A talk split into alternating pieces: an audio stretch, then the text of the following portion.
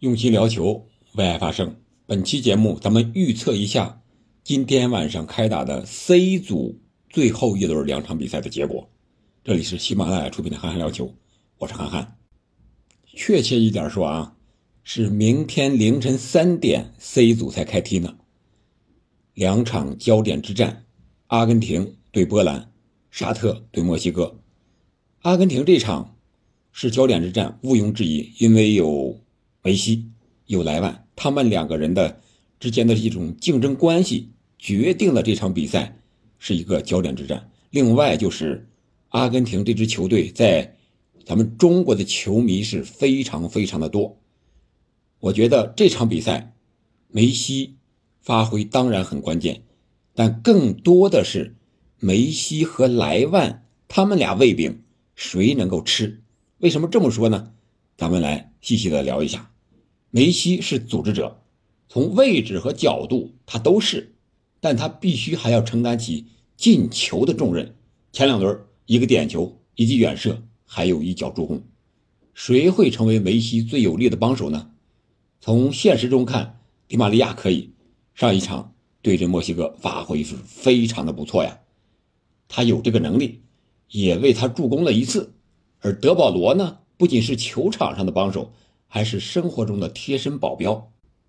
除了这两位之外，可以说这届阿根廷队梅西不缺帮手，全队都是他的帮手。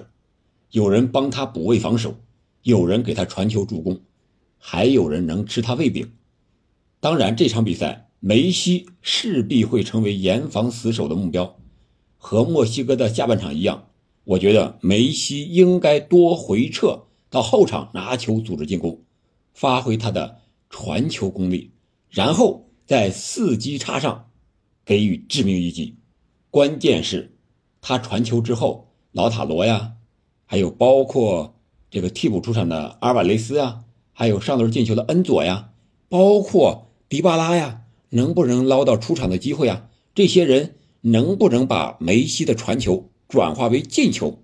这个是非常关键的。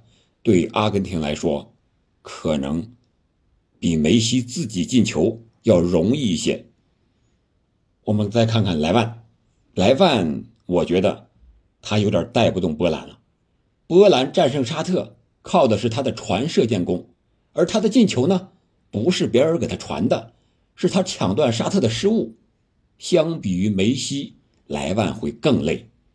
除了门将什琴斯尼，似乎他的队友。都不太靠谱，几乎是他一个人扛着波兰在前进。波兰队缺一个能给莱万喂饼的人，那莱万只能给别人喂饼了。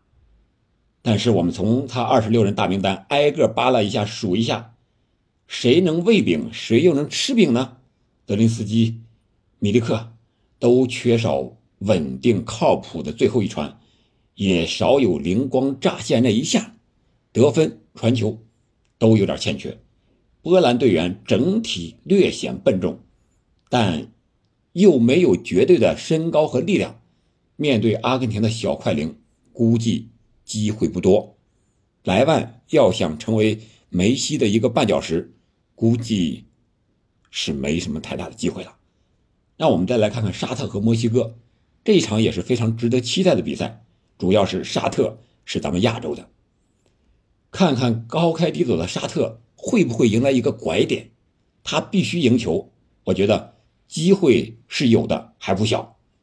可能是这个比赛日，沙特会成为唯一的亚洲之光，也可能是本届世界杯唯一的亚洲之光。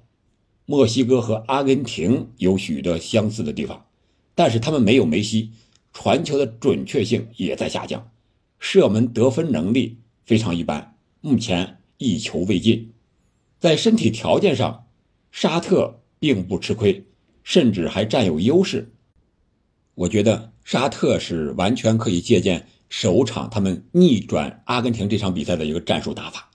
他们千万不要再猛冲猛打了，因为亚洲球队真不具备和世界杯三十二强任意一支球队对攻的实力，包括已经败了的日本、韩国。还有伊朗，连续三场对体能也是一大考验，特别是相对来说这个弱队，防守反击也好，高压逼抢也好，更消耗体能。